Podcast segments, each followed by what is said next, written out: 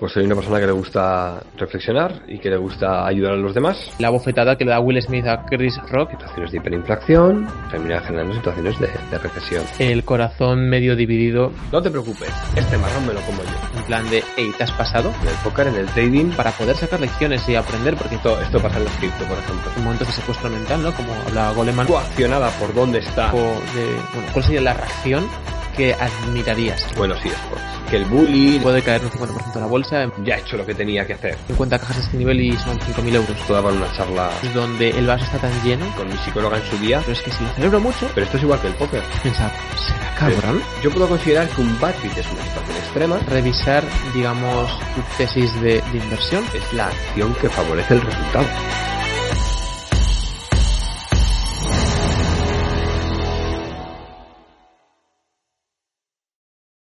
Rodrigo Río, Caballero Lizani, bienvenido al podcast de Falla con Éxito.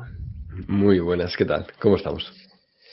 Ya hemos hecho varias conversaciones eh, públicas en Internet, eh, muchas más no publicadas, eh, pero cuéntale a la gente brevemente quién eres y a qué dedicas tu tiempo. ¿Quién soy? Bueno, pues soy una persona que le gusta reflexionar y que le gusta ayudar a los demás en esos procesos de reflexión y aliviar el malestar que generan pues, situaciones concretas que se pueden encontrar, por ejemplo, en temas como en el póker, en el trading o en los eSports, eh, orientadas a eh, establecer objetivos, eh, resolución de un mindset o establecimiento de un mindset adecuado, como sería la mentalidad ganadora. Y siempre la, la idea o la, o la misión es que la persona que está desarrollando una profesión de estas características, que son profesiones muy exigentes, encuentre un espacio, un marco para solucionar todos los inconvenientes que se va encontrando durante su desarrollo. Quería empezar con un tema que estos últimos dos días no ha salido de la boca, o sea, no ha parado de salir de la boca de todo el mundo. Y es lo ocurrido en la ceremonia de los Oscars. Y aparte creo que viene muy, muy al, tema de cosas que tú llevas trabajando décadas, ¿no? Porque creo que ha habido ahí una respuesta emocional o varias respuestas emocionales encadenadas de varias personas que todo el mundo conocemos, por lo general tenemos la, conocemos la imagen pública de esa gente por lo menos, ¿no? Lo que nos han mostrado. Y no es nada más nada menos que la bofetada que le da Will Smith a Chris Rock, que vamos a poner un poco en contexto, ¿vale? O por lo menos eh, lo que se sabe de la situación sobre la que vamos a hablar, por aquel que todavía no lo sepa, o para tener bien claro el ángulo desde donde vamos a elaborar, ¿vale? Ceremonia de los Oscar. Eh, Will Smith es uno de los nominados por su última película. Está con su mujer. Y hay un humorista súper conocido que es Chris Rock. Em, haciendo humor. y en un momento, eh, refiriéndose a eh, Jada Smith, que es la mujer de Will Smith, le dice em, literalmente, traducido, dice, Jada, te quiero, o bueno, me encantas, no puedo esperar a ver G.A. Jane 2, que es eh, la teniente O'Neill de, de Moore, que está sin pelo. Como está la mujer de Will Smith sin pelo, sin pelo porque sufre de alopecia debido a una, al parecer, enfermedad autoinmune. todo esto yo es lo que he encontrado. Em, Will Smith en ese momento se ríe, ve a su mujer que está como levantando los ojos en plan, ¿en serio? Y segundos después se puede ver como Will Smith sube al escenario y abofetea a Chris Rock. Will Smith se vuelve a sentar y grita un par de veces, bueno, quita el nombre de mi mujer de, tu boca de una forma bastante emocional o apasionada o grosera, con el labio temblándole de impotencia, los ojos en lágrimas y bueno, esto es un poco el contexto, ¿no? Y mm, quería un poco ver tu perspectiva y, empezamos a elaborar un poco desde aquí todo lo que ha ido pasando, qué crees que está bien, qué crees que está mal, por qué ha ocurrido ciertas eh, situaciones. A ver, lo primero es que es un secuestro habitual de libro, pero de libro. O sea, eso, eso, ese escenario en el que se te nubla la mente, eh, no reflexionas, es decir, el sistema racional deja de funcionar, solo funciona la parte más primitiva eh, es una acción eh, desde la ira, evidentemente. Él se levanta, camina con calma hacia él, va sonriendo, eh, le da con la mano abierta, lo cual es bastante despectivo por muchos motivos, ¿vale? Además, cruza, si ves el golpe, es que cruza entero, ¿vale? Inclina incluso, o sea, Will Smith es una persona alta, corpulenta y fuerte. No sé cuán bien se la encaja, si se lo hubiera encajado bien, imagino que lo hubiera podido incluso eh, eh, tirar al suelo o dejar inconsciente, ¿vale? Lo cual me hace pensar que le da en este tramo de aquí. Posteriormente se da la vuelta y hay un gesto que para mí es muy importante y es que intenta como abrocharse la camisa. Se toca como los pantalones, ¿no? Como el ya he hecho lo que tenía que hacer, ¿vale? De hecho, si se han visto el meme en el que parece que los dos están sonriendo, tanto el que recibe como tal, pues se ha hablado mucho de, que es un montaje, etcétera, ¿vale? De hecho, la gente cree que es un montaje. Hasta que el otro le dice, bueno, pues Will Smith me acaba de sacar, ¿no? Eh, la porquería de la boca. Y entonces Will Smith ya se pone más serio, se le ve la cara en la que sigue totalmente en ese estado de neblina mental generado por la ira, porque tienes un montón de adrenalina, un montón de cortisol eh, aflorándote por todos los lados. Y ahí es cuando la gente se da cuenta de que realmente no está siendo un montaje, sino que ha sido algo, algo realista, algo que ha sucedido y que evidentemente pues, pues empezamos con el debate sobre la violencia, empezamos con el debate sobre el humor, empezamos con todos los demás debates. La, la explicación básica es, ha tenido un secuestro amigdalar provocado por una situación en el cual él ha hecho una broma, él ha intentado reír, ¿vale? Es como cuando te pegan un bad beat en el póker, ¿no? Que tú te ríes. Pero en verdad, la intensidad ya ha empezado a subir, porque esa risa no es una risa legítima. Es una risa de te cruzaba la cara. Y es lo que ha pasado. Entonces, durante un segundo, hay un pensamiento que se llama pensamiento telegráfico, que posiblemente haya llegado a, la cabeza de Will Smith, que haya sido parte de la cara. Y cuando se ha dado cuenta, se estaba sentando de vuelta. ¿Me explico? Esto yo creo que nos ha pasado a todos alguna vez, que no hemos querido decir algo o que no hemos querido hacer algo y lo hemos terminado haciendo sin darnos cuenta de cómo hemos llegado hasta ese punto. Hay un conjunto de, parámetros a tener en cuenta para llegar hasta aquí, para empezar el. Es de noche, es tarde, está cansado, está eufórico. son los Oscars, está nominado, posiblemente gane. Em, y, aquí no, y aquí no vemos realmente todo lo que hay detrás, que su mujer, si bien es cierto que en las redes sociales eh, muestra su situación o su condición médica, no con orgullo, sino intentando em, que no le... O sea, este tipo de situaciones pueden generar vergüenza, malestar, problemas de autoestima, muchas cosas. Entonces ella yo creo que lo está mostrando un poco haciéndosela fuerte, eh, intentando buscar apoyo, intentando eh, que ese rechazo egoico que pueda sentir por las creencias que podemos tener con respecto al pelo queden subsanadas, ¿vale? Eh, yo soy calvo, esto, esto es así. y a lo mejor, o sea, bueno, y lo cierto es que en los hombres está como más aceptado, ¿vale? Seguimos siendo muy primitivos, ¿no? Todavía en, este, en estos temas sociales. Pero aún así, eh, hay personas que se ponen pelucas, hay personas que, pues, yo que sé, que hacen de todo, ¿vale? Porque la gente, pues, es una condición física que los demás van a ver, con la que no tienes por qué estar. O sea, la puedes aceptar, pero puedes no gustarte. O puedes incluso no aceptar y tener, pues, un montón de problemas derivados al respecto. Por lo tanto, no sabemos toda la carga emocional, todas las noches que puede haber llorado su mujer, todo el malestar eh, familiar que llevan soportando durante este tiempo. Esto no justifica la agresión, pero sí nos permite comprender cuál es la evolución de los hechos.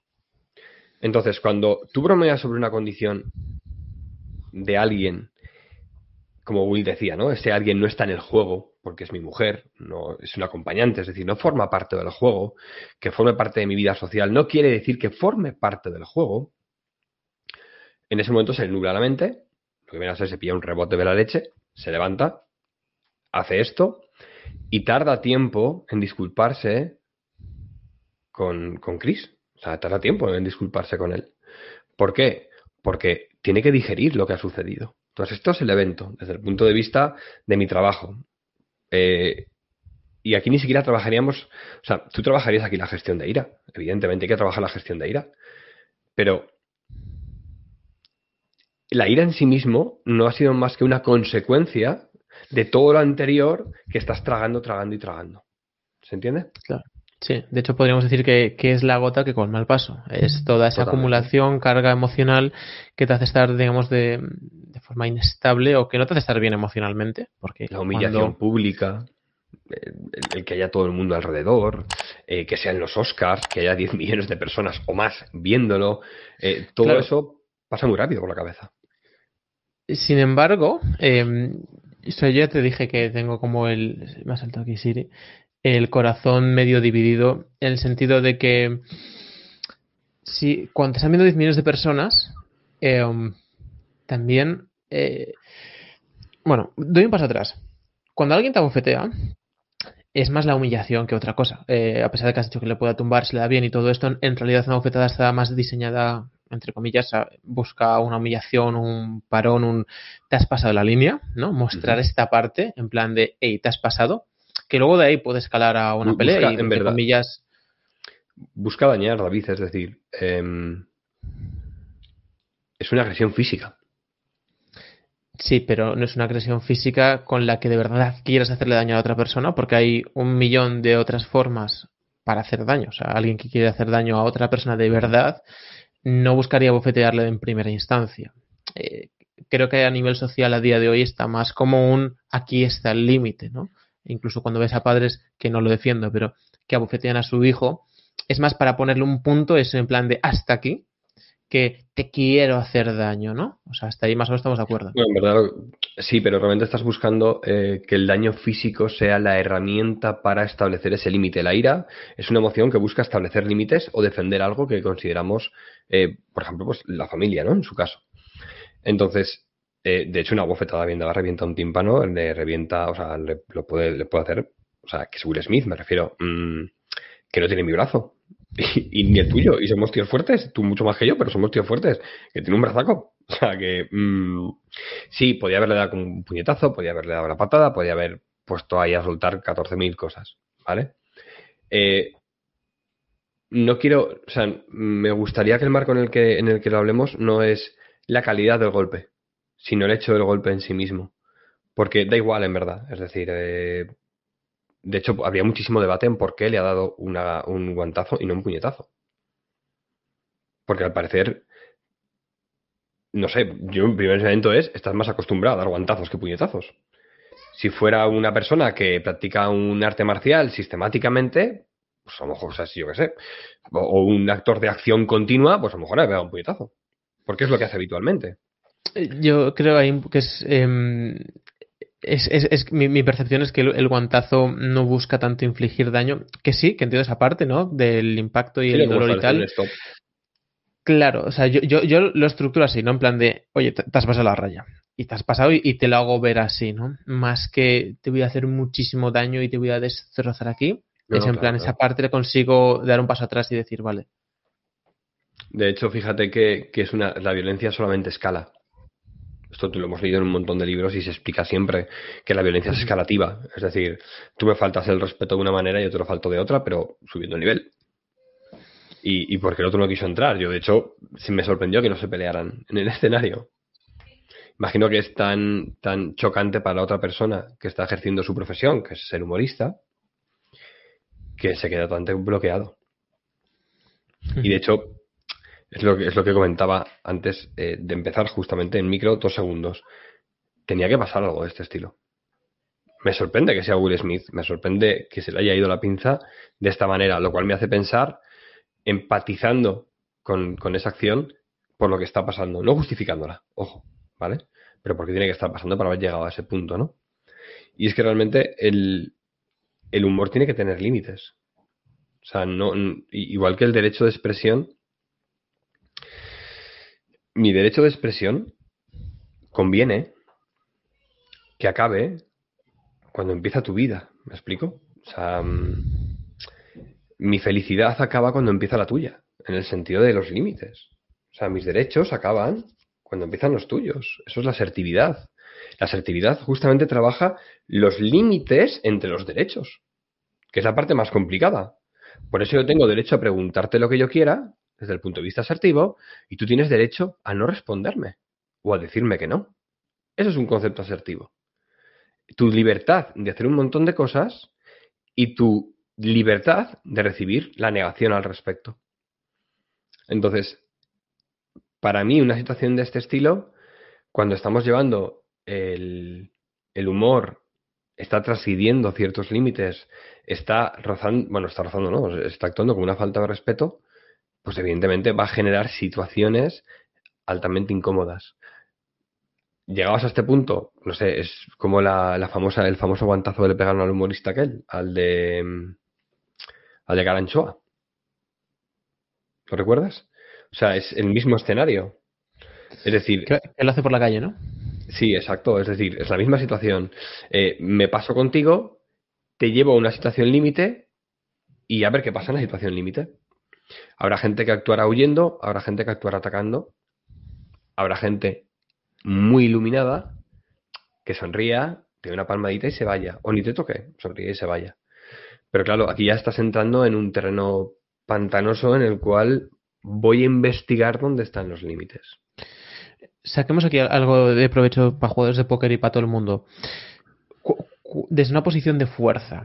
O sea, yo, yo tengo más o menos ya un poco mi idea, ¿no? Pero si vieras a alguien en esa situación, ¿cuál sería el prototipo de. Bueno, cuál sería la reacción que admirarías? ¿Qué dirías? Wow, e, esta persona es, es fuerte. Y no fuerte físicamente, sino mentalmente, emocionalmente es estable, ¿cuál sería la que tú admirarías? Levantarme e irme. Porque muestras un rechazo por algo. Tú tienes, o sea, la persona tiene derecho a transgredir. Bueno, eh, eso es algo que. A mí yo tenía que hablar con un, con un, con un filósofo ético al respecto y moralista de, de, los grandes, por favor, sobre dónde están los, dónde están los límites éticos y, y con un abogado sobre dónde están los límites legales de la libertad, ¿vale? Porque una cosa es lo que, lo que podamos establecer en muchísimos aspectos y otra es lo que convenga establecer en los mismos, ¿de acuerdo? Yo como padre puedo, puedo tener unas, unas ideologías, pero no ser positivas, por un montón de aspectos, ¿no? Entonces, cuando yo muestro rechazo por algo, creo que lo más correcto es levantarme e irme. Puedo quedarme perfectamente, puedo permanecer, Posteriormente, eh, acercarme a los 64 gobernantes de los Oscars, creo que son 64, ¿no? Y decirles que, que oye, que quiero implantar una, una demanda o una, eh, yo qué sé, cualquier cosa sobre esa persona por, el, por vejaciones públicas. Posiblemente alguien te vaya a decir que es humor y vamos a entrar en el debate eterno que vemos en las redes sociales muchísimas veces sobre dónde están los límites del humor y si el humor debería o no debería tener límites, ¿vale? Que es curioso, rara vez el que lo recibe defiende que el humor no tenga que tener límites. Quien suele defender que el humor no tiene límites es el humorista y el resto de los espectadores. Es decir, una persona no implicada creo que tiene poco debate sobre estas cosas si no le afecta directamente, ¿vale?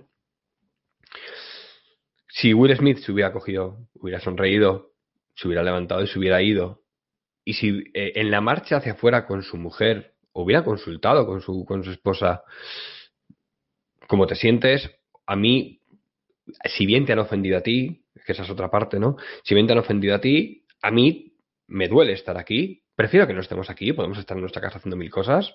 Somos los Smith, ¿sabes? Tenemos, estás contando, ¿sabes? No, no son los Smith, porque los Smith es otra película. Bueno. es, broma, es broma. Que una película, para los que no sepan, de Angelina Jolie y Brad Pitt, si no me equivoco, que se llama Los Smith. sí, la de los eh, em, espías, ¿no? Algo así. Que eran los dos espías. El tema es que se podían haber levantado perfectamente, se podían haber ido y ya está. De hecho, he leído muchas cosas sobre si es violencia machista, no es violencia machista. No, no voy a entrar en ellas, simplemente em, la reacción de ella hacia él me hace entender que la que quiso levantarse y partirle la cara fue ella. Y que él, como, y que él, como compañero de vida, le dijo, este marrón me lo como yo. El otro día, cuando nos pararon por ir muy rápido, te comiste esto el marrón. No te preocupes, este marrón me lo como yo. Es un tema que quería preguntarte. Es un debate muy largo, ¿vale? Porque eh, además no soy ningún experto en el tema. Pero la sensación que tengo es, somos compañeros de viaje, han transgredido, te ha dolido, sé lo mucho que te está doliendo por dentro, o creo saberlo, esto es otra historia, ¿vale?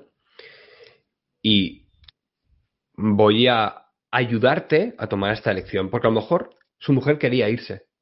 Imagínate, ¿no? Su mujer quiere irse.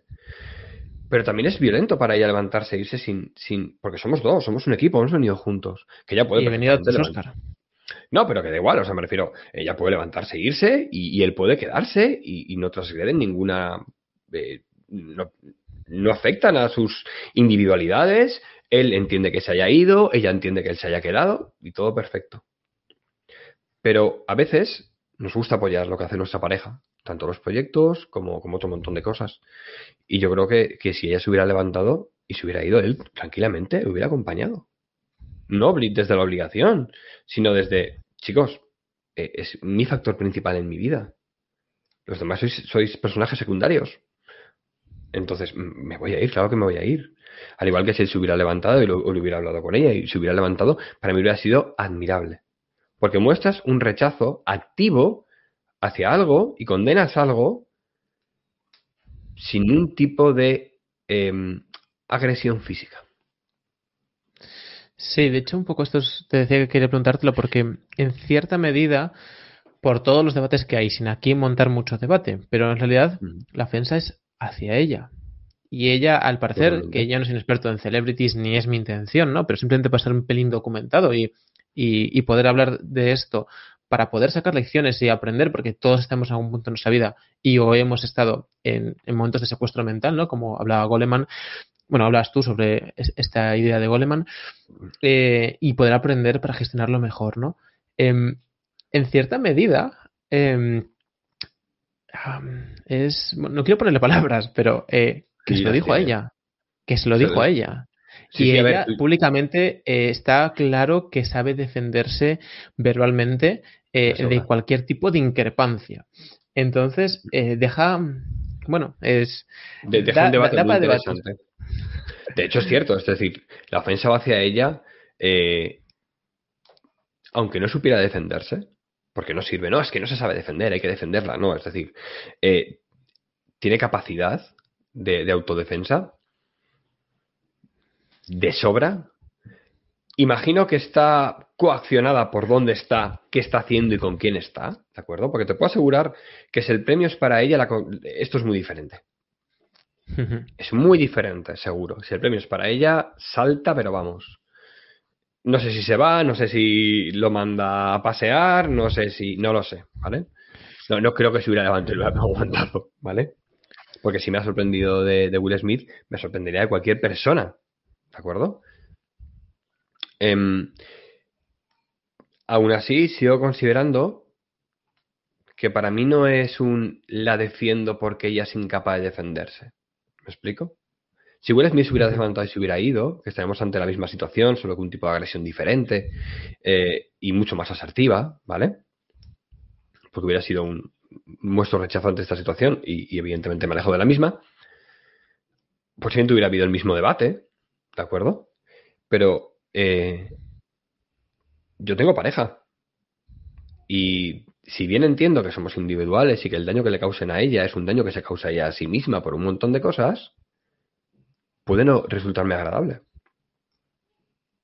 ¿Me explico?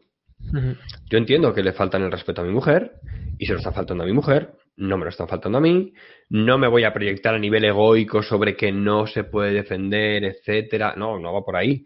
Eh, simplemente es como, como grupo compartimos muchas cosas. Compartimos alegría, compartimos tristeza y compartimos emociones. Entonces la sensación que tengo, si bien puede ser un poco sobreprotectora o puede ser sobreprotectora, habría que saber realmente desde dónde nace de Will Smith para poder determinar y poner esa etiqueta. Si ha nacido desde ella es incapaz de defenderse, voy a defenderla, evidentemente. De libro.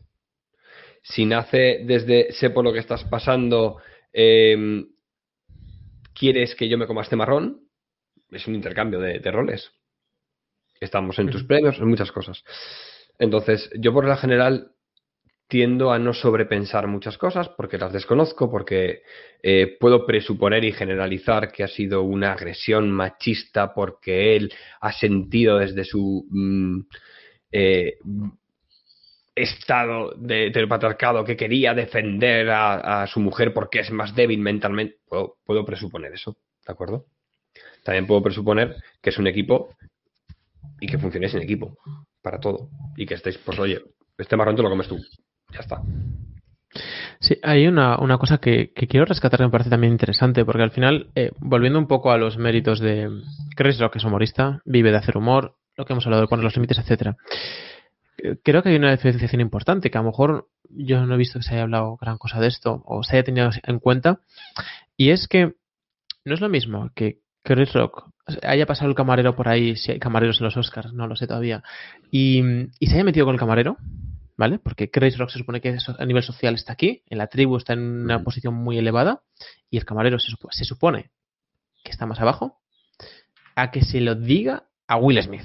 Que eh, si no está al mismo nivel, está por encima. Seguramente esté por encima o todos que su mujer, no él. Correcto, se lo ha dicho su mujer. Es una compañía. Que, está al, mismo nivel. Pero bueno, está al mismo nivel a nivel, digamos, social. Si tuvieras una tribu, ¿no? Eh, yo creo que estaría en un nivel parecido que Chris Rock, ¿no? O sea, aquí la yo creo que hay una diferenciación de no es lo mismo meterte con alguien que está abajo que alguien que está arriba. No es lo mismo que el presidente se meta con alguien que está en la calle que que alguien que está en la calle se meta con el presidente, ¿no? El, tema, primero es que el tema debería ser irrelevante, es decir, las faltas de respeto deberían ser iguales para todos. Ese es el punto inicial para mí de partida. Eh, sí, correcto. Sin embargo, cuando tienes mucho más poder que una autoridad, es cierto que la gente se va a ver condicionada por, esta, por esta mm, condición tuya, ¿no? depende cómo definas poder. Esto da para una charla larga, porque el concepto de todos somos iguales es un concepto realista, es decir, todos somos iguales. ¿Vale?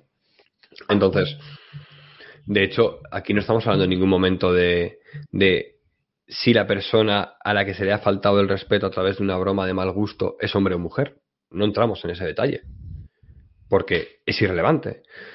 La academia sí ha dicho que mm, no se van a permitir abusos de poder no sé si habéis leído el comunicado de la academia, la academia ha dejado muy claro que eh, hay que el bullying, es decir, que si en algún momento yo soy más famoso que tú, ¿vale? A nivel de fama, ¿vale? Si yo soy más famoso que tú a nivel de película y yo te falto el respeto, que eso no se va a permitir ese tipo de cosas, ningún tipo de falta de respeto y que además al parecer se van a castigar más cuando exista eh, una diferenciación entre el número de Oscars, para entendernos, ¿vale? Por poner algo medible o mesurable, que encaje más en lo que tú estabas comentando, ¿de acuerdo? Si alguien con ocho Oscars se mete con alguien que no tiene Oscars, pues parece que va a ser un agravante. Aún así, eh, da igual que se lo estés diciendo al acompañante, da igual que, es decir, ¿dónde están los límites del humor? ¿En qué punto además se supone que son amigos, se supone que se conocen, se supone que tienen confianza? Y quizás ahí es donde llega el enfado mayor, yo creo que si eh, toda la situación de la mujer eh, de Jada, es, es que no sé pronunciarlo, ¿verdad? ¿Es sí, sí. Jada? ¿Jada? Yo creo que es Jada, si le ponemos Jada, ¿no? en americano. Imagino. Si, si Jada Smith em, no habla de su condición o habla en privado a un grupo muy selecto de personas y nadie sabe por qué está pasando lo que le está pasando y nadie sabe del dolor por el que está pasando y haces la broma, no es lo mismo así, así sabes lo que está pasando, cómo lo está pasando ella y que es una condición médica que está haciendo sufrir a la familia completo. ¿Me explico? Entonces, has metido el dedo en la llaga. o sea, mm, no sé, llegas y le pegas dos hostias a Buda. Y Buda te suelta una. Y vienes protestando. Me ha pegado un guantazo.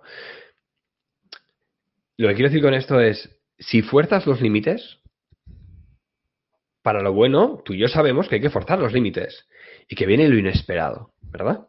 Que en el mundo del coaching y el desarrollo personal es súper estupendo, ¿no? De fuerza tus límites y vender lo inesperado.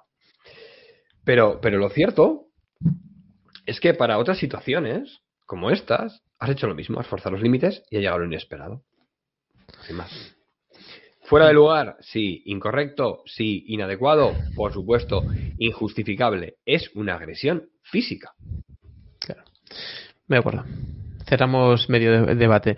Solo eh, usando un, poco el marco, ¿vale? sin ya eh, seguir con el tema. Em, muchos jugadores de póker y no jugadores de póker, o sea, otras profesiones, llegan a situaciones, ¿no? Donde el vaso se va llenando, un poco lo, que hemos hablado, ¿no? Eh, por múltiples razones. Eh, yo, una que suelo, de la que suelo hablar y me gusta porque es medible, debe ser seguramente por esto, es fácilmente medible y fácilmente calculable, o sea, es fácil de trabajar sobre ella, es sobre el bank. ¿no? Eh, jugar fuera de banca de forma continuada te expone a volatilidades que se van a acabar dando si juegas el tiempo suficiente y que cuando ocurran las malas, porque la volatilidad tiene las dos caras, ¿no? Y cuando se hace hacia arriba es genial, cuando tiene la cara mm, B o la cara de hacia abajo, te vas a encontrar en lugares a lo mejor que no te gustan mucho. De hecho, yo lo he vivido no porque fuera un gambler con mi banca de póker, sino porque hacía muchas otras cosas con el bank del póker, sumando a gastos de vida, volatilidad intrínseca del juego, más gastos extra de querer emprender, ayudar, etcétera, le estaba metiendo la volatilidad como si gamblease en realidad, entre comillas, y, lo he vivido. Con, ¿Qué más cosas, o, incluso si quieres hablar sobre esto, ¿no? Eh, puede la gente minimizar o preocuparse de ellas para que no llegue, digamos, a estadios donde el vaso está tan lleno que cuando el panadero un día le dé el pan eh, un poco quemado, le salta la yugular y, la bofete. Me han preguntado hoy por Twitter algo muy parecido, ¿no? Y es em, cómo aplicamos la disciplina en situaciones extremas. La pregunta no está bien formulada, pero para los buenos entendedores creo que se comprende lo que quiere decir. Es decir, eh, yo me puedo preparar para eventos diarios, pero llega un momento en el que me encuentro con eventos que me superan, como, lo que ha pasado, ¿de acuerdo? ¿Cómo voy a reaccionar ahí, no? Cuando se desactiva la parte del neocórtex y se activa la parte del límbico, es decir, cuando actuamos de manera emocional, vas a utilizar los patrones más antiguos que tengas. No los más antiguos, sino los más sencillos, que suelen ser los más antiguos. Los que el camino tengan más recorrido, los que tienen la base hace, pues cuando eras más pequeño, o en una juventud temprana. La defensa clásica de un niño cuando alguien le quita un juguete es recuperar el juguete por tiro, no pegar. ¿Vale? Es, extremadamente humano. Hay que educarlo. Otros niños pues, lloran y se van. Entonces, según cómo actúes tú, vas a actuar posteriormente para dejar, para, lo primero es no acumular, ¿no? Esta sobrecarga de situaciones que nos van haciendo cada vez ser más impulsivos. ¿Cómo se hace? Con algo muy sencillo, aceptación. La aceptación es el mecanismo que tenemos para vaciar el vaso que se va llenando ante eventos que no son de nuestro agrado. Lo segundo es práctica, y esto es un poco por lo que comentaba lo del tweet.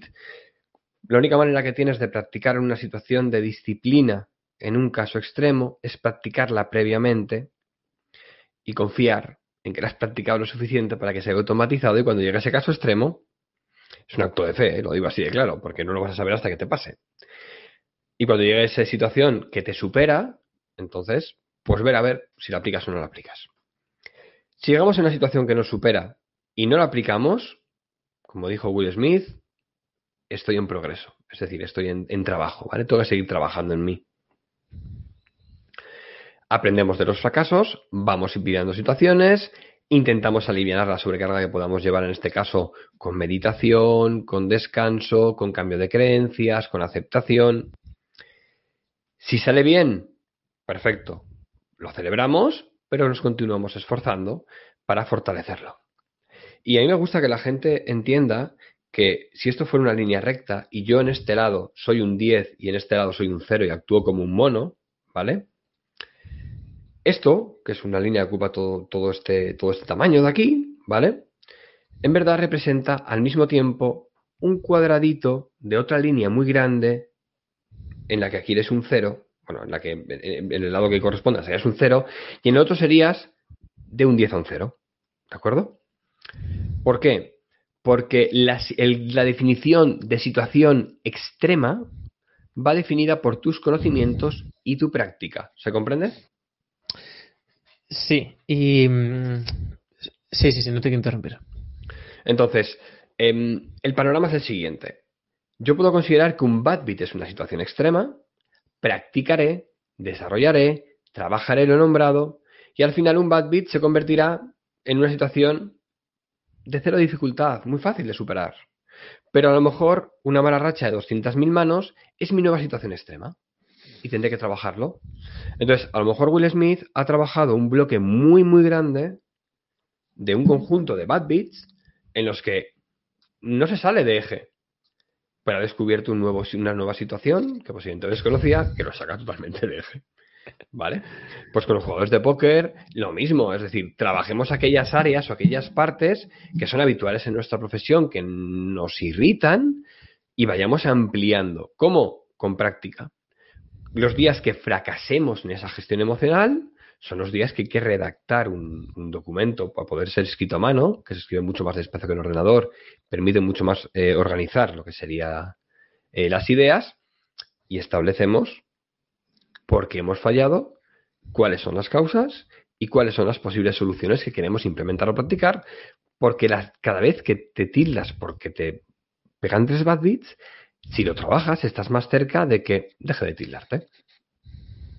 Muy, de acuerdo. De hecho, em, bueno, con frecuencia con, mi pareja le hago mención a este tipo de cosas. De, en plan, no podemos permitir que esto nos, nos em, quite ni una ápice de energía, eh, preocupación, porque hacia donde proyectamos, esto va a ser el nuevo bottom. O sea, que ahora sea la máxima preocupación, quiere decir que si vas avanzando el camino, o por lo menos en nuestro camino como lo tenemos planteado, cada vez los zapatos van a ser más grandes y esto va a ser ínfimo, ¿no?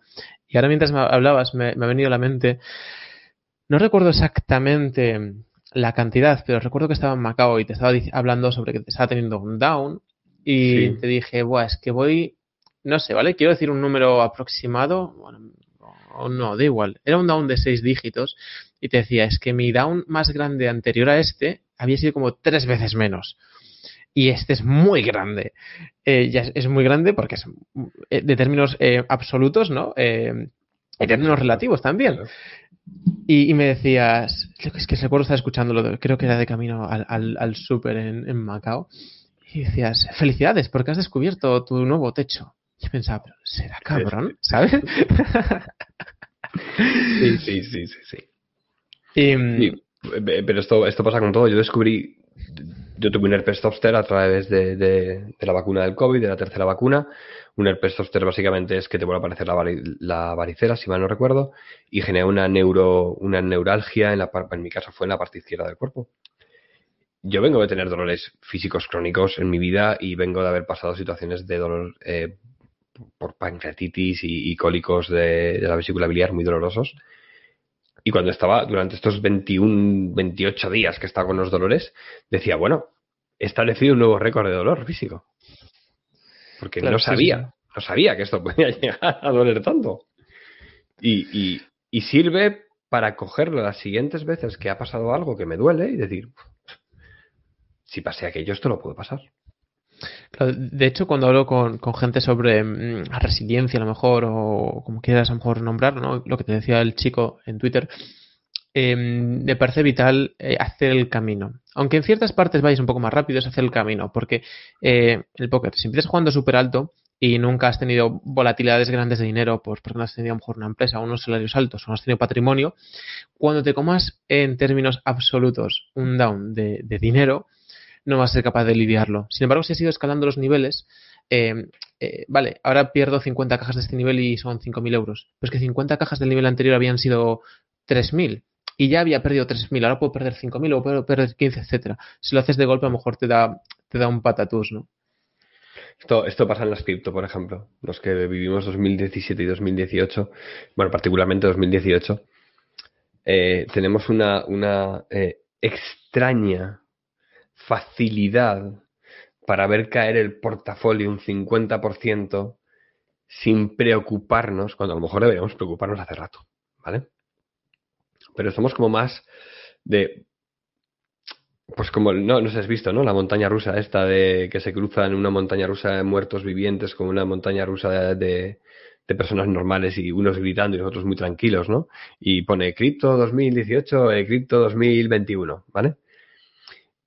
Y, y, pienso siempre en esto, ¿no? De hasta qué punto estarnos, eh, eh, estar entendiendo que esto es normal, está, es bueno para nosotros, para nuestra economía.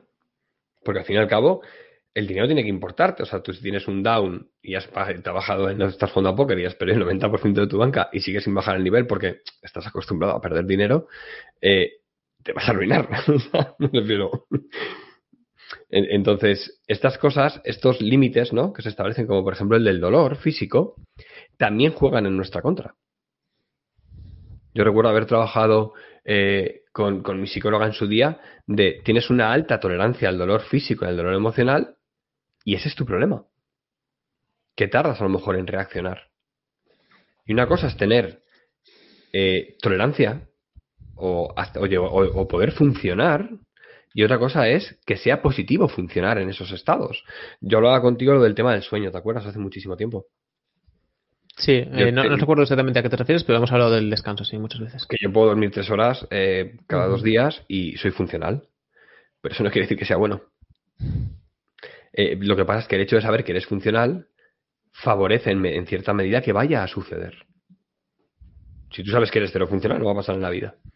Entonces, sí me gustaría que si bien tenemos que fortalecer, ¿no? Desde el punto de vista estoico, tenemos que, fortalecer nuestra capacidad, nuestra resiliencia física y mental ante situaciones que nos causen dolor y malestar para eh, hacer ese viaje o transcurrir con ellas de la mejor manera posible, al mismo tiempo hay que tener el detector de que esa situación está sucediendo muy bajito. Hay que notar ese cambio de un grado. No queremos ser la rana, ¿no? Que metes dentro de la olla y le subes poco a poco la temperatura y al final la cueces. Queremos detectar enseguida ese cambio. Volviendo un poco utilizando el, frame que has hablado de, criptos, ¿no? Que he hecho un tema que para hablar. Em, ¿Qué, crees que es importante? Bueno, te digo mejor como yo, como yo lo veo, ¿no? Eh, que caiga el portafolio un 50%, ¿no? Y no solo de cripto, se puede ver en bolsa perfectamente, eh, que puede caer un 50% de la bolsa, empresas que cotizan y empresas que van cada día mejor y aún así pueden caer, o sea que no pasa nada, es volatilidad.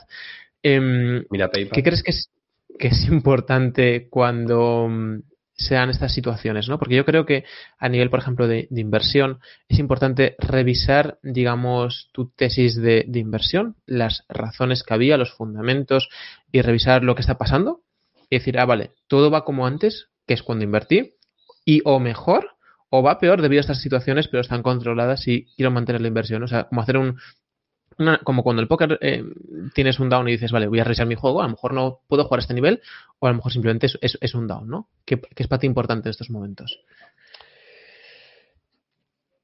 nos metemos de lleno, ¿no? Sí, eh, y, me amplío un pelín más el por qué lo digo. Porque si bien creo que es importante notar el cambio de temperatura, creo que no no es necesario casi nunca reaccionar a ese cambio de temperatura. Básicamente, que el cambio de temperatura de un grado son las noticias, pasa esto, pasa lo otro, pasa tal. Es el, perro que se mueve, pero lo importante es ver el amo, la dirección que lleva, ¿no? Se llama TA, análisis técnico. Es decir, tú tienes que detectarlo y no tienes que reaccionar. Tienes que ser consecuente a. ¿De acuerdo? Si tú has hecho un análisis técnico muy básico. ¿eh? Aquí no estamos hablando de meternos ya en cosas muy complejas, ni hacer scalping, ni, ni shopping, ni, ni historias, ¿vale? Si tú no te preocupas, es por dos motivos. El primero es porque no tienes ni idea de lo que está pasando. Acá 2018, ¿de acuerdo? Si quieres nos metemos el moco aquí y decimos todos que, uy, sí, yo es que me daba igual perder la pasta. No, no. Nos pilló a todos, nos pilló a todos como nos pilló y el rebote de 15.000 se salió quien pudo. Y luego, pues fuimos a 3.000. Pues mira, cosas que pasan, ¿vale? Yo salí en el de 15.000 de Bitcoin, pero las salas me las traje todas. El tema está en que si tienes un análisis técnico y tienes unos marcos, estableces unos límites máximos de temperatura que quieras aceptar en el agua antes de salirte de la olla. ¿Me explico? Y ya está. O sea, la rana tiene... Aguanto hasta 36. A 37 me saco que empiezo a morirme. Ya está. Entonces, para eso son los límites. Yo las operaciones de inversión tienen stop loss, pero son muy particulares, son muy concretos y no tienen tanto que ver con el precio, sino con la situación económica general de mi persona. ¿Me explico? Sí, básicamente no acabar el vida. Exacto, ¿vale? Eh, o, simplemente es eh, luego hablaremos de si quieres del rebalance, bueno, podemos hablar dos segundos. Eh, hay que balancear, hay que balancear las inversiones, hay que hacer balances. Lo que no puede ser es que termines con 3 millones en cripto, con 5.000 euros en bolsa, que quieras, o en índices, por ejemplo, que quieras estar ponderando entre los dos y que eso represente un 70% de tu economía. Y resulta que fuera tienes 5.000 euros más. Pues algo estás haciendo mal. No estás respetando tu plan inicial a lo mejor estás sobreapalancado. Yo es lo que, es lo que comenté contigo. Yo estaba sobreapalancado en alts en, un momento determinado porque habían subido mucho y que cerré posiciones en alts. Ya está. Que podía haber ganado más, que podía. Daba igual, es que tenía que, que, balancear. Y balanceo cada seis meses, así que tocaba balancear. Eso por un lado. Y luego por otro lado es lo más importante ante una situación de una gran caída es comprobar si la gran caída está dentro de tu plan o no. Pero siendo sincero, si soy un inversor a largo plazo que voy a mirar los bitcoins dentro de cinco años, mira los bitcoins dentro de cinco años. Ya está.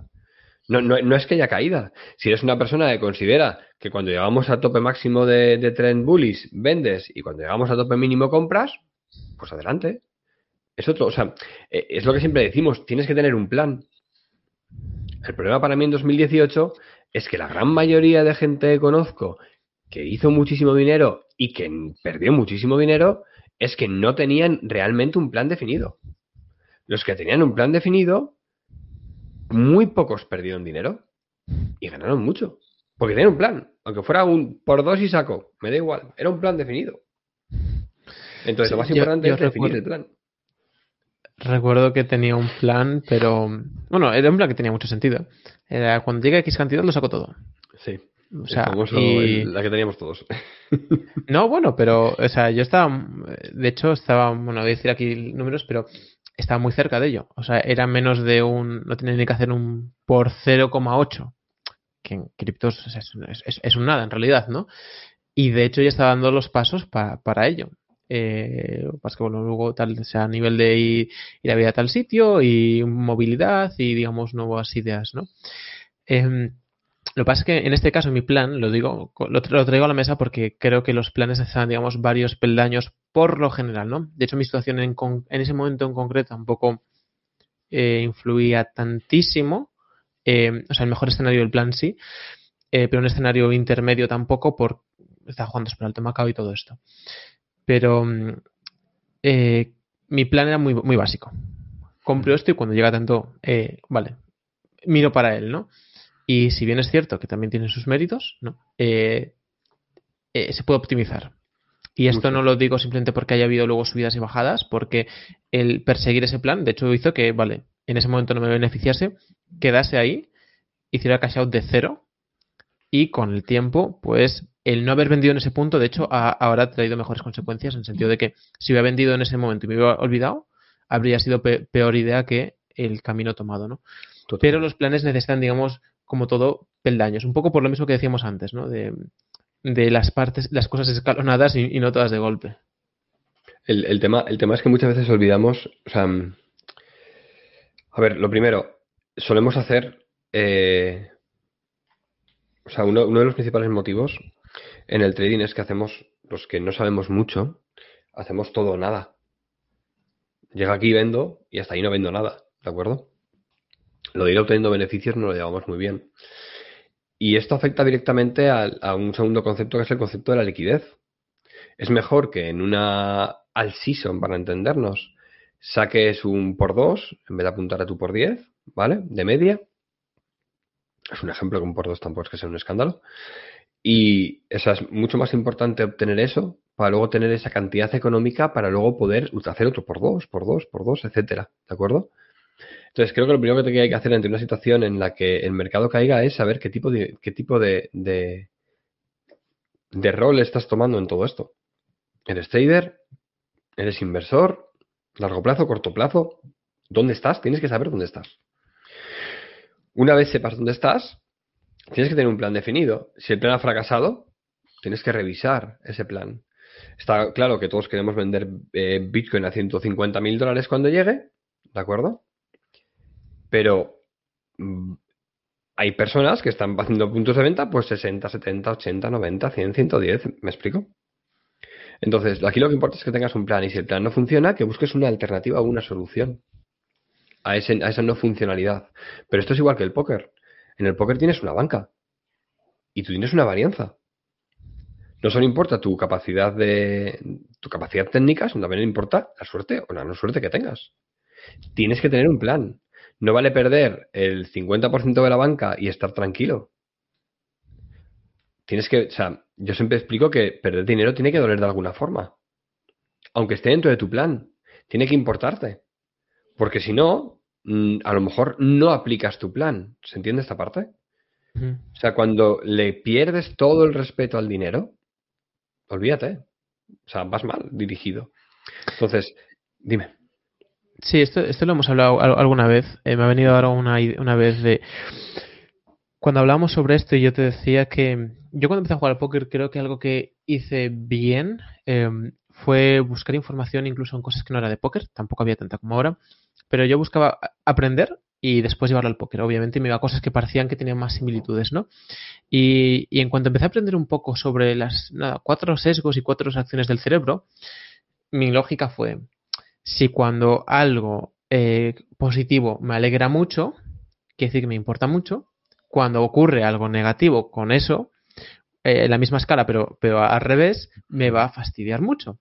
Si consigo minimizar que me, eh, digamos, que, me, que me, guste o que me atraiga la alegría, que entonces soy capaz de beneficiar el de beneficiarme a través de no sufrir tanto dolor, ¿no? O sea, de desvincularme emocionalmente.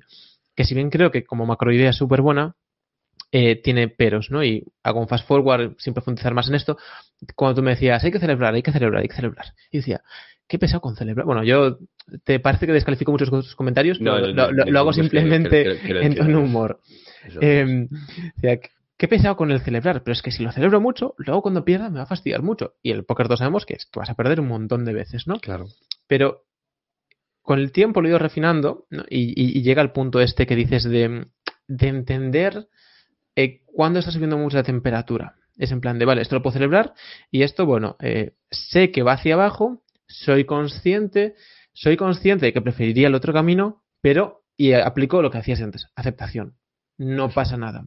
Pero no por ignorarlo de forma masiva, que yo creo que en eso, en, ciertas épocas, ¿no? Porque como todo, eh, por lo menos yo soy capaz de, durante una década, ser un hacha en algo, pero durante ciertas épocas he sido capaz de desvincularme de que me importe el dinero completamente y creo que tiene esas dos caras que son, o sea, muy beneficiosas, eh, especialmente en un lado, pero también tiene sus perjuicios. Hay una parte importante, ¿no? Y la primero es, Lizani siempre que dice que hay que celebrar algo, es la acción que favorece el resultado. Esto es importante. No, favorece, no, no celebramos haber ganado un torneo.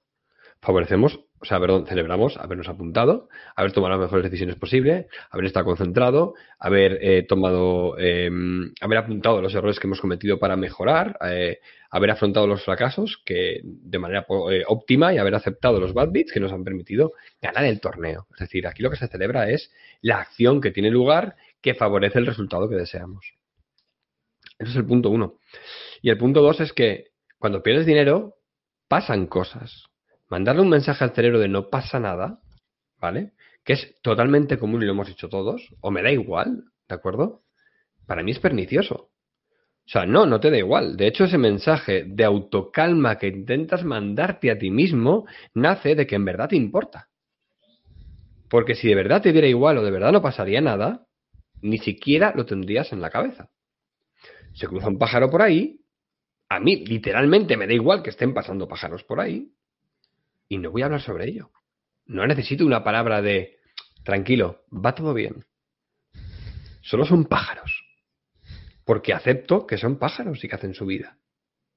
Igual que acepto que mi gato maulle. Y no hay un mensaje de tranquilo, es tu gato, tiene que maullar, es un animal, la gente lo entenderá. No, no pasa por eso. ¿Entiendes? O sea, yo creo que esto, se, se comprende. Entonces, el punto y luego hay dicho algo que súper, que súper, para, para hablar muchísimo, ¿no? Mi mujer hace algo que me molesta mucho. Y luego hace algo que me gusta mucho. Cuando hace algo que me gusta mucho, me pongo muy feliz. Cuando hace algo que me molesta mucho, me enfado mucho. Y como no quiero enfadarme mucho, entonces lo que hago es quererla menos. ¿Te suena? Es el mismo ejemplo. Y creo que casi todas las personas que nos están escuchando, si valoran situaciones en relaciones de pareja anteriores, etcétera, pueden llegar a encontrar un punto en el que se han empezado a desvincular de sus parejas para no enfadarse tanto por lo que les estaba pasando. Y para mí no es el camino. ¿Me explico? No puede ser el camino. Tener que disminuir lo mucho que me gusta algo para que me afecte menos. Entonces, para mí pasa por la aceptación. A mí me puede hacer súper feliz que suba algo, o que suba eh, Ripple, o que suba Bitcoin, y cuando baje, me va a doler poco porque tengo un plan o porque forma dentro de un plan. Pero si al final la operación se va al traste, voy a sentir tristeza. Que tengo que sentir tristeza. Porque yo tenía un pensamiento potenciador destinado a que iba a salir bien. Por eso hice la operación. Pues tenía una expectativa positiva. Pero esa tristeza que siento, lo que haré será gestionarla rápido. Porque no es que sea intensa, o sea, el problema principalmente del dolor o el sufrimiento no es que sea intenso, que a veces lo es, ¿eh? sino que dura mucho más de lo que debería. ¿Me explico? Sí, eh, de hecho, me, ha venido a la mente un ejemplo muy bueno. Ya lo, ya he contado una vez, eh, creo. Lo he hablado con algunas personas, sin duda. Y tiene que ver con el plan. Y que muchas veces, eh, un poco lo que decíamos al, inicio de los, las celebrities y los celebrities Will Smith y actores y la parte que vemos, pero a veces no nos damos cuenta de lo que no vemos, ¿no?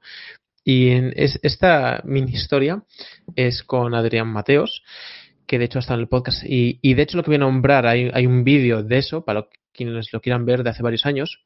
Y es un evento que yo estaba, bueno, estaba por Vegas y fui allí y, Adri lo ganó, ¿no? Eh, había un montón de reels españoles y de hecho hay, un, hay un vídeo en mi canal de YouTube para los que lo quieran ver de esto, ¿no? Se llama Wallshop Adrián Mateos, no sé quién. Y doy unos días o semanas para atrás, cuando Adri fue a Las Vegas, yo conozco a Adri hace mucho, igual que tú, y sido un planning de voy a jugar a estos torneos y esto es lo que quiero jugar y bla, bla, bla, bla, bla, porque soy un puto profesional y es lo que hago. Bien. Llega a Vegas y gana un torneo. Eh, X. Y todavía quedan días y semanas.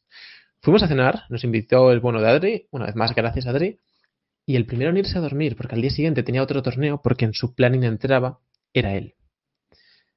Porque tenía un plan. Y el plan daba igual el resultado de uno o cinco eh, torneos, tanto si los ganaba como si los perdía. Él iba a seguir su plan dentro de lo posible por día dos, día tres días que se pisan los torneos. Él iba a seguir su plan, ¿no? Y, lo menciono porque yo creo, que muchas veces, no sé si opinas igual, eh, vemos a alguien, vemos a alguien que le va bien especialmente y obviamos, bueno, incluso a alguien que le va mal, obviamos todo lo que le ha llevado a estar ahí. Hemos hablado hace poco con Johnny de Viviendo en la calle y contó su historia y yo después pensé durante días y días de si yo, habiendo vivido lo que él vivió con su condicionamiento y todo, habría sido capaz de, salir de ahí, hacer lo que él hizo, que es una historia brutal. Y, llegué a la conclusión de que seguramente no. Pero es que porque... o sea, no sé si conoces a Johnny viviendo en la calle. Sí. Vale. Eh, ¿Vives todo eso? yo no consigo entender cómo consigues hacer el clic. O sea, me parece súper admirable. O sea, yo, yo pienso que no, no, sería capaz. O sea, mm, hay una parte de, mí que estadísticamente muchísima gente lo puede. Claro. O sea, estadísticamente hay un montón de personas que no pueden. Entonces, volviendo un poco a, a, ¿no? O sea, simplemente tenía un plan y lo ejecuta, independientemente del resultado, ¿no? las perlitas de que aparecen por aquí, las luces brillantes, el torneo que gano, el halago, esto o lo otro, sigo con mi plan. Y, Pero le hizo feliz. Correcto. Me explico, es decir, o sea, pero a él le hizo extremadamente feliz ganar el torneo. Sin duda. Por eso se fue a dormir. porque quería ganar más. ¿Me explico? Y si lo hubiera perdido, se hubiera ido a dormir porque le molesta perder un torneo y quiere ganar más. O sea, no es, no, no es que sea el hombre de hielo. Es Adri, además es un cielo, o sea, es que es, o sea, joder, o sea... Sí, sí, no, no, sí, de hecho, perdón, eh, lo decía en mención a lo de tener un plan y ser fiel a él, ¿eh? O sea, sobre lo de alegrías y tristezas, o sea, súper de acuerdo. Entonces, cuando tienes un plan, o sea, eh, fijaros, el hecho de tener un plan permite estructurar mejor las emociones dentro de, de los, del contexto. ¿Vale? Si tú te casas con tu, o sea, si tú pues, estás con, una chica y te casas con ella y vuestro plan es tener cinco hijos y tienes un encontronazo con ella en el que te, enfadas muchísimo y te pones súper triste, si sigues siguiéndote a tu plan, le das a, a, esa ira, a ese miedo, a esa tristeza, le das una forma constructiva porque que va a tener cinco hijos, que va a tener cinco hijos. O sea, me refiero que esto es de por vida. Tengo, que ver cómo, cómo, porque quiero que sea de por vida, no porque me haya puesto un anillo y me haya obligado, no, sino porque quiero que, seguir el resto de mi vida aquí. Entonces, ¿de qué manera puedo aprovechar esta situación para construir algo mejor dentro de, pues este, esta liada parda que tenemos, ¿no? Entonces, a mí me gusta eh, Evidentemente, las emociones no pueden ser tan intensas como para llegar a generar secuestros amigdalares. Un secuestro amigdalar básicamente puede ser por cualquier emoción. Es decir, es el momento en el cual la amígdala, la parte más primitiva, secuestra al neocórtex. Lo cierto es que se habla de secuestro amigdalar con la amígdala derecha, que si mal no recuerdo es la encargada de la ira, el miedo y la tristeza, es decir, las emociones negativas. Pero también puede sufrir euforia y tener un secuestro amigdalar, ir por ahí regalando dinero. Es un ejemplo que utilizo mucho en el mentoring online, ¿no? Que si tú vas a. Si tú vas al médico y te acaba de decir el médico que el del cáncer del que te ibas a morir en una semana ha sido un error, un error de diagnóstico y sales fuera y te pide alguien 10 euros para coger un taxi, se los das de libro, se los das. Por eso no se promete cuando estás feliz. Ni se habla cuando estás enfadado y se levanta uno del asiento de los Oscars cuando está de muy mal humor. Sí, te, iba a decir la otra, ¿no? Lo de. Eh, hay una frase que es: no se promete cuando se está contento ni se maldice cuando se está triste o algo en estas líneas, ¿no? Sí, exacto. bueno, yo la tengo puesta como. No, no, personalmente, para mí es: cuando estés eh, muy feliz, no prometas cosas. Y cuando estés de muy mal humor, intenta no, no comunicarte. Porque realmente es que. Mm, van a salir serpientes y culebras por la boca de hecho, em, Will Smith dijo algo durante el speech que hizo cuando le dieron el Oscar, que le dijo Denzel Washington al parecer unos minutos antes, eh, ese mismo día, y es algo que es lo opuesto, pero también parece muy interesante tratar, ¿no? Aprovechando un poco el, frame de, ambas cosas. Y le dijo algo muy parecido a en tus momentos de máxima gloria o esplendor es cuando vendrán o saldrán tus mayores demonios, ¿no? Em, que es como la otra cara de la moneda, ¿no? ¿Qué, opinas de esto? Dale poder a una persona y sabrás cómo es en verdad. La has escuchado seguro esa frase. Eh, cuando quieres saber cómo es alguien, dale, dale poder real. Dale capacidad, o sea, dale, dale responsabilidades y poder para esas responsabilidades. Y verás cómo es la persona.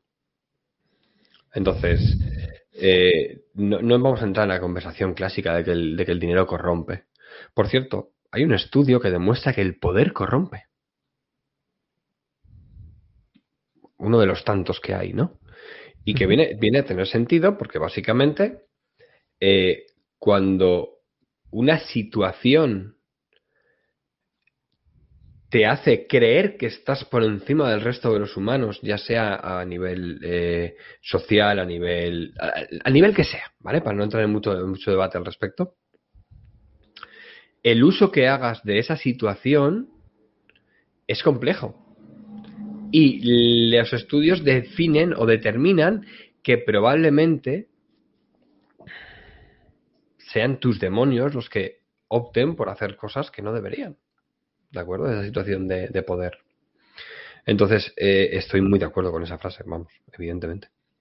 Em, ¿Qué se te ocurre así, a grosso modo, para esas situaciones, para poner en check, digamos, tu ego, tus demonios, el uso de poder inadecuado. Que el uso de poder, bueno, es, muy relativo y todo el mundo tiene poder en, su día a día de una forma o de otra.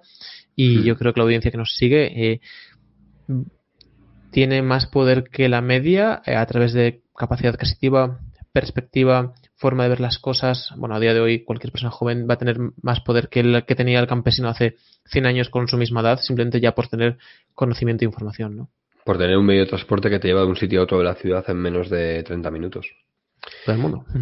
De hecho, eh, hay una cosa que, me gustó mucho y es, somos extremadamente ricos a día de hoy. Eh, una, no sé si esto no sé si me lo dices tú o, lo hemos leído en algún sitio o pero básicamente es que me suena haberlo hablado contigo y es que en, en, en 1100 eh, el hombre más rico del mundo no podía ir a Estados Unidos y volver el mismo día ¿Me explico? Ni la misma semana. Ni en, mismo, ni en su misma vida, probablemente. Y porque se podía morir con una facilidad terrible. Eh, es decir, que, que sí, que entiendo muchas cosas, pero, ostras, que, que ahora hacemos cosas que antiguamente ni se imaginaban que se podían hacer. Y eso para mí es riqueza. Estar hablando contigo, con esta tranquilidad, es riqueza. Entonces, eh, creo que es importante determinar el concepto de poder y que una de las mejores formas es entender que esto que te está dando poder son potenciadores. El conocimiento es un potenciador, el dinero es un potenciador, la salud es un potenciador. Y los potenciadores, como siempre, como siempre escuchamos, y de hecho Harp Eker lo dice muy bien, ¿no? Si mal no él, eh, el dinero es un potenciador. Punto. Eh, tu salud, eh, tu belleza, tu, tu fuerza física, son potenciadores. Y los potenciadores implican que van a hacer que la base que tengas tú salga potenciada. Si eres un idiota, vas a ser un idiota mayor. Si eres generoso, vas a ser más generoso. ¿De acuerdo? Es decir, maximizan lo que ya está en ti hasta unos puntos más altos y más rápidos. ¿Qué quiere decir esto? Que si en algún momento te sientes en una situación de poder, cámbialo por una palabra que Spiderman, bueno, que nos dejó el, tío Ben, y es por responsabilidad. Porque el concepto de un gran poder conlleva una gran responsabilidad. A mí me gusta entenderlo siempre de otra manera distinta, ¿vale? Menos clasista, para entendernos. Y es que si yo dispongo de, de, una conexión neuronal que me hace tener un conocimiento intelectual X, la otra persona tiene unas capacidades diferentes a las mías, ¿vale? Eh, si yo tengo una situación económica distinta a otra persona, desde que no le puedo permitir ciertas cosas, etcétera, vamos, o sea, yo creo que tenemos la responsabilidad de ayudar a que la gente escale. Si yo subo 200 metros en una, en una colina, en una montaña, y tú estás en el 190, creo que mi deber es tenderte una mano y ayudarte a llegar a 200. Porque ahora que estamos los dos en 200, vamos a llegar más fácil a 210 va a ser más complicado. Que sí, que te puedes caer, que somos muchos aquí metidos y no cabemos todos. Cabemos todos. Y si no, pues a lo mejor hay que, hay que hacer un agujero en la montaña mm, y, luego, pues desde ahí, tirar para arriba. Entonces, creo que las situaciones en las cuales eh, hay una escala de diferenciación, ya sea de conocimientos o de lo que sea, eh, implican que tienes una responsabilidad de colaborar. Yo tengo una parte, yo tengo unos cursos que son de pago. Y lo digo claramente. Posiblemente algún día dejen de ser de pago y sean gratuitos. Pero a día de hoy tengo que comer. Pero por eso estoy hablando contigo hoy. Y esto no es de pago. Por eso hablo con, otro montón de gente y por eso el, casi todo mi contenido a día de hoy son entrevistas de este estilo. Porque creo que tengo el deber y la obligación de transmitir conocimientos pero tengo que sobrevivir, porque si no, me voy a tener que bajar abajo a trabajar y os vais a quedar, o sea, no voy a poder hacer nada, no voy a poder salir más porque voy a tener que estar trabajando. Eso es porque... No, no, perdona, acabo. Una vez me preguntó alguien que por qué monetizaba mi conocimiento y por qué monetizaba las cosas, si creía en esto. Y decía, pues tío, porque tengo que comer. O sea, es que no me queda otra. Te prometo que si fuera, que de hecho, si me hago millonario con las cripto o con el trading o con los negocios o con las empresas, esto va a ser gratis, pero gratis para todos y a todas horas. Pero mientras me traigas de comer, necesito alimento. Cosas que tiene la vida. Es como el que aparece por YouTube y, me dice que el anuncio lo ha saltado en el segundo no sé cuánto y me se queja por ello. Digo, a ver, alma de cáncer. Yo no sé ni cuánto salta el anuncio. Es cierto que le doy al botoncito para, em, para pagar un par de software que utilizamos para hacer todo esto. Pero llevo ocho años miles de horas, de, cientos de horas o lo que sea de contenido gratuito. Un montón de gente que viene aquí a dar su tiempo de gratis, a pesar de que indirectamente pueden tal, y me vienes a decir que te has saltado el anuncio en el segundo, no sé qué. Sí, que estás, ofendidísimo. Sí, sí, sí, sí, enfadado, bueno, sin más. Eh, que, quería hacer un, Bueno, es que luego lo has, dicho, ¿no? Pero para mí, poder, porque después dijiste, bueno, es que la palabra poder, para mí es eh, capacidad de influir en algo poderío físico, ¿no? Eh, a pesar de que a lo mejor está estructurado de una forma Qué buena, me encanta, ¿eh? antigua, cuando dices que tienes poderío físico, es que tienes capacidad de, pues, eh, mira, chico, ayúdame a mover estas cajas. Eh, y es una señora mayor, pues se entiende que tienes una capacidad que a lo mejor a ella le cuesta más, lo que sea. Poderío intelectual, eh, emocional también, eh, emocional alguien espiritual, financiero, lo que sea. No, no, es poder solo mm, a la vieja usanza, a lo mejor la forma más general de decirlo de eh, pues soy un alto cargo o tengo mucho dinero, ¿no? Eh, pues a través de influencias. Puedes conocer un montón de gente. Eh, el Dalai Lama o Teresa Calcuta no tenían dinero per se como patrimonio, no tenían poderío físico, pero con una capacidad de influencia, un poderío espiritual, podríamos decir, brutales. y ese poderío puede cambiar, influir en cosas, ¿no? Entonces, contra más acumulas, eh, más capacidad de cambio tienes en tu entorno cercano y no tan cercano. Y eso es lo que decías de la responsabilidad, ¿no? O sea, me gusta usar este frame de de capacidad de cambio. Contra más tienes, más capacidad de cambio tienes, más alto estás en, la tribu, ¿no? Porque obviamente tienes más respecto a la media. Eh, no de forma absoluta, sino de forma relativa. Eh, y eso te hace tener más responsabilidades de cara a los demás, sin duda. Pero lo que, me, lo que me suele costar mucho utilizar es el concepto de altura. ¿Me explico? O sea, me cuesta. Que, creo que... Es, por darle algún, tipo de forma, porque al final hay que darle alguna forma y porque en el fondo creo que históricamente siempre ha estado ahí. no porque nos haga mejores ni peores, pero sin duda por ir a algo que se pueda medir. Si yo tengo eh, 5 millones de euros en el banco y alguien tiene 500 euros, eh, no es que yo esté por encima como individuo, sino que en, ese campo, en ese instante, tengo más poderío para pagar más impuestos para que se haga esto, para contribuir en esta causa, para yo utilizo alcance. Me gusta ver el poder como capacidad de alcance. Lineal, Me gusta. línea. Es mucho más sencillo. ¿Por qué? Porque muchas veces pienso en, eh, en un político y pienso, ostras, eh, este político tiene una capacidad de alcance mucho mayor de la que tengo yo para realizar cambios. No es que esté por encima de mí y desde ahí pueda generar un paraguas mayor. No, no, es que simplemente eh, es como es como el poder como el poder vocal, ¿vale? Yo tengo una voz, pues tengo una voz fuerte, pues si grito voy a llegar 15 metros, el otro va a llegar 18 metros, el otro va a llegar 3 metros. Me gusta. Y todos llegamos, es decir, todo el mundo puede alcanzar un punto, ¿vale? En el que hay un rango de influencia. Como tú decías, pues eso me gustaba mucho. Entonces, desde mi rango de influencia, desde esta situación, hasta dónde, o sea, yo, por ejemplo, si hablo de cripto, que sé mínimamente un poquito de cosas, más trading tal cual, creo que a las personas que estén a 100 metros de mí, para poner un número, ¿vale? Para poner algo eh, cuantitativo, sí voy a poder afectarlas. Por eso, para mí, YouTube es poderoso, porque nos permite, ¿vale? Aumentar eh, esa influencia o, esa, o esa distancia. Luego habrá que ver la calidad de lo mismo, si es otra conversación. me has dicho YouTube es poderoso y me, he imaginado ahora cuando suba el vídeo el algoritmo reconociendo YouTube poderoso y posicionando el vídeo. eh, por temas de tiempo, eh, hay un tema más que quería preguntar tu opinión. Me parece muy interesante tu perspectiva en muchas cosas. Y esta creo que mucha gente.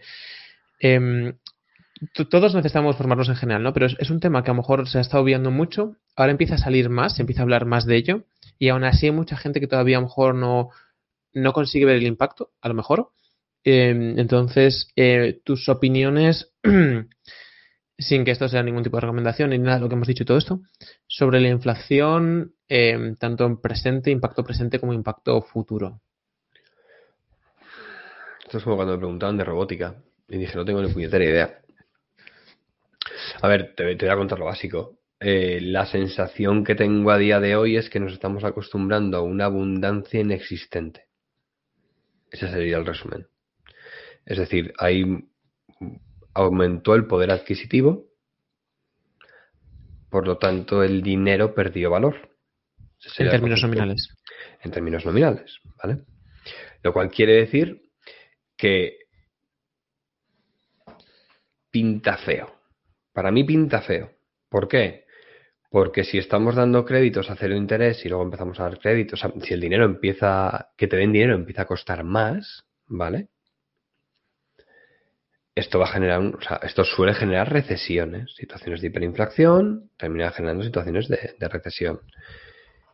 Pero es bueno también al mismo tiempo porque tiene que pasar. O sea, me refiero, mm, yo antes eh, iba a Mercadona y comíamos por 200 euros, pues ahora comemos por 250. ¿Vale? No, no, no me lo creo. Pues por 400 será. Porque a mí los números no, ha subido una barbaridad, es cierto. O sea, es decir, además os hablo justo del supermercado, no sé, y hablo de Mercadona no por hacer publicidad, sino porque, bueno, pues viviendo en Valencia, pues imaginaros, ¿vale? Tienes uno cada dos, dos tres pasos y tienes cuatro. Pero eh, el tema radica en que entre los transportistas, la gasolina, en no sé qué, en no sé cuál, se notan, se nota que las cosas están más caras. Entonces, la situación general a nivel visual sí, la pandemia fue un golpe muy fuerte y, todo bajó mucho y todo lo que tú quieras, pero ostras, que llevamos dos años sin parar de subir, que los alquileres suben, que todo sube, que... Y esto tiene un límite, tiene un tope. Porque lo que no está subiendo son los sueldos. Vamos, yo no lo veo. Correcto. Eh, ¿Preguntas finales? ¿A qué dices que no? ¿A qué digo que no? A que intenten dirigirme en la vida mínimamente en, en, casi cualquier cosa. Soy terriblemente malo para, para que me digan cómo hacer algo. En el sentido de, pues tendrías, esto, lo sabes porque lo hemos hablado un millón de veces, ¿eh? Tienes que coger y hacer esto para que tal, tal, pero... No. Me gusta descubrir, me gusta hacer el viaje por mí mismo. Me gusta mucho, mucho, mucho. ¿Qué te suelen preguntar de menos que consideras importante? ¿Qué me suelen preguntar de menos que considero importante? Sobre. Pues, pues no sabría decirte la verdad. ¿Qué me suelen preguntar de menos? Sobre limpieza. Sobre limpieza. Estoy seriamente pensando, y, y esto a lo mejor dentro de cinco años nos echamos unas risas, en hacer un canal de YouTube sobre limpieza y sobre hábitos de limpieza doméstica. Creo que mucha gente, como yo mismo, está esperando a ver si decía limpieza mental, limpieza de espacio, pero. física, porque es una proyección para mí. Me encanta limpiar, me gusta siempre, es súper agradable, genera dopamina, es eh, súper reconfortante y es para uno mismo. O sea, es el sumum. Entonces, llevo mucho, mucho tiempo dándole vueltas y, la vida le está empezando a dar oportunidades. O sea, estoy seriamente pensando en, montar un canal de YouTube de limpieza. Y mm, una recomendación, hoy lo voy a ampliar eh, por múltiples razones, porque ya has hablado de libros, etcétera. Tienes tu propio libro, que ahora hablaremos de él brevemente. Em, una recomendación para alguien a nivel intelectual, en la línea que se no tiene por qué ser un libro. Creo que hay que, que hay que hacer muchas charlas internas sobre temas muchos TED Talks internos, ¿vale? A mí creo que hay una cosa que ayuda mucho es imaginaros que vais a hablar, si estáis estudiando algo nuevo, ¿de acuerdo? Además que va muy relacionado con la técnica de Feynman, ¿vale? Si estáis estudiando algo nuevo, habéis leído un libro, imaginaros que sois el ponente de TED Talks y que estáis dando la charla a vosotros. Intentar compartirlo luego realmente con personas de, de vuestro cercanas que tengan cierto interés, ¿vale? O que os quieran mucho, las dos cosas valen. y porque leemos, aprendemos, estudiamos, no os voy a contar cosas que yo creo que ya todos sabemos lo que hay que hacer, especialmente estamos en el canal de David, este ya lo tenemos muy mamado, es decir, ya sabemos que hay que leer libro, ya sabemos que hay que tal, pero nos falta, nos falta quererlo comunicar, como si fuéramos el autor, quererlo compartir. Y David sabe, y yo sé, que se aprende mucho más en un trabajo de exposición, o sea, yo he aprendido mucho más del tema del poder hablando con David 15 minutos de lo que podía haber reflexionado leyendo tres libros. Porque toda la información que tienes en tu cabeza de todo lo que vas leyendo y aprendiendo coge forma y se estructura a nivel neuronal cuando lo cuentas a terceras personas, cuando lo intentas explicar, cuando haces ponencias repetidas y te imaginas una pregunta y usted qué opina de no sé qué y haces, ostras, qué buena pregunta me acabo de hacer. Entonces creo que, es fundamental hacer esas charlas y por supuesto pregúntate todo, habla con gente que tenga eh, conocimientos diferentes a los tuyos, ponlos, ponlos en contrapartida. Aprende a debatir con muchas personas que te digan que no a tu postura. No para tener razón, sino para crecer en tu postura, para fortalecerla, para verla de diferentes ángulos o incluso para cambiarla. Y como último, si quieres, pues hazme una pregunta.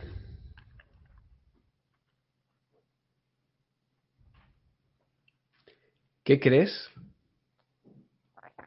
que es lo más importante para una persona que quiera empezar un proceso de mejora a nivel intelectual?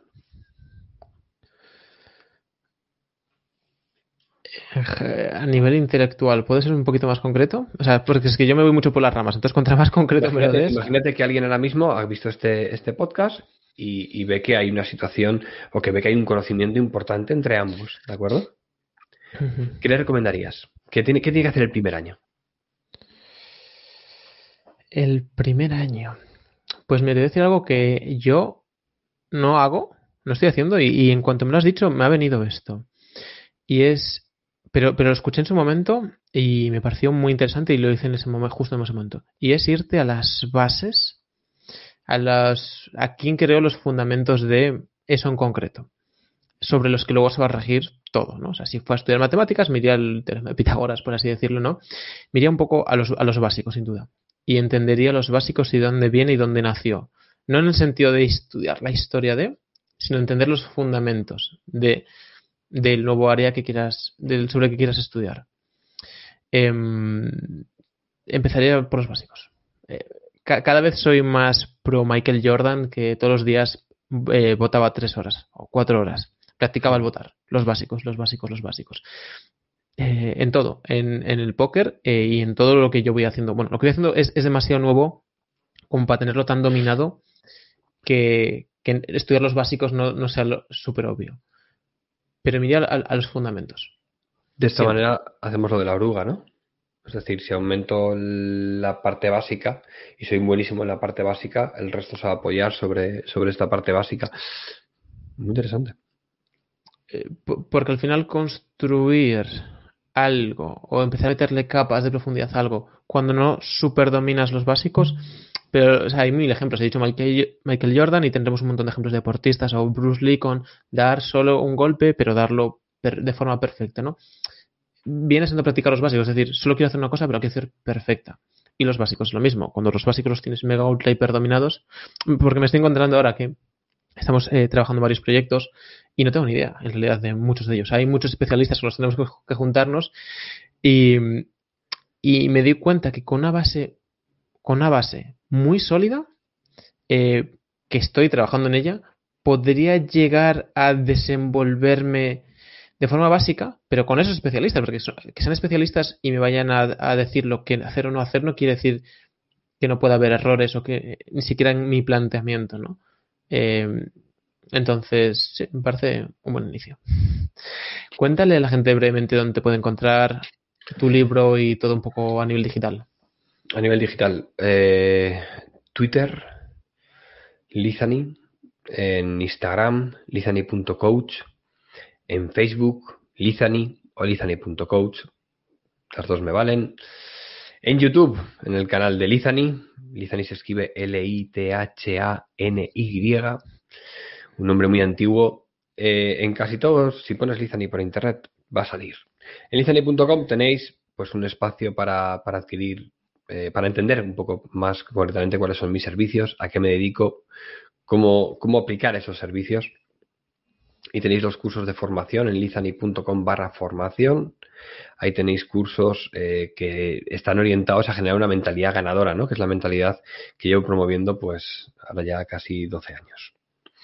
Y luego por último tenéis Tu vida, tu videojuego, que es ese pequeñín de ahí, que es un libro escrito eh, desde mi parte más, más gamer, como un buen friki de los videojuegos, unificándola con el desarrollo personal. Creo que es muy interesante la perspectiva diferente que se le, que se le da para aprovechar los videojuegos para mejorar tu día a día a través de, la aplicación de esos conocimientos.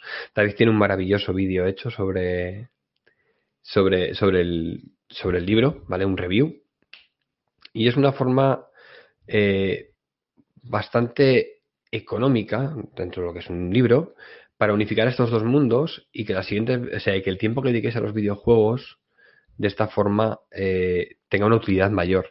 Sirve como punto de comunicación de padres a hijos o padres o madres a hijos, etcétera, ¿vale? O sea, sirve como un punto de, de para que los progenitores puedan entender un poco más a su pequeño vástago cuando está jugando, eh, de qué manera interaccionar o de qué manera ayudarle a comprender mejor esos aprendizajes y entender también muchas veces que no están perdiendo el tiempo, sino justo lo opuesto, están adquiriendo un conjunto de habilidades pues de una forma pues eh, adictiva muchas veces, pero muy divertida otras tantas. Entonces me parece que tampoco hay que jugar, ¿eh? Tampoco me refiero, si has jugado cinco minutos en tu vida, también te va a, también te va a aportar mucho valor. Doy fe de ello y os dejo también el enlace para que podáis ver dicho, dicho vídeo. Caballero, muchas gracias por tu tiempo. Un placer, ya lo sabes, como siempre.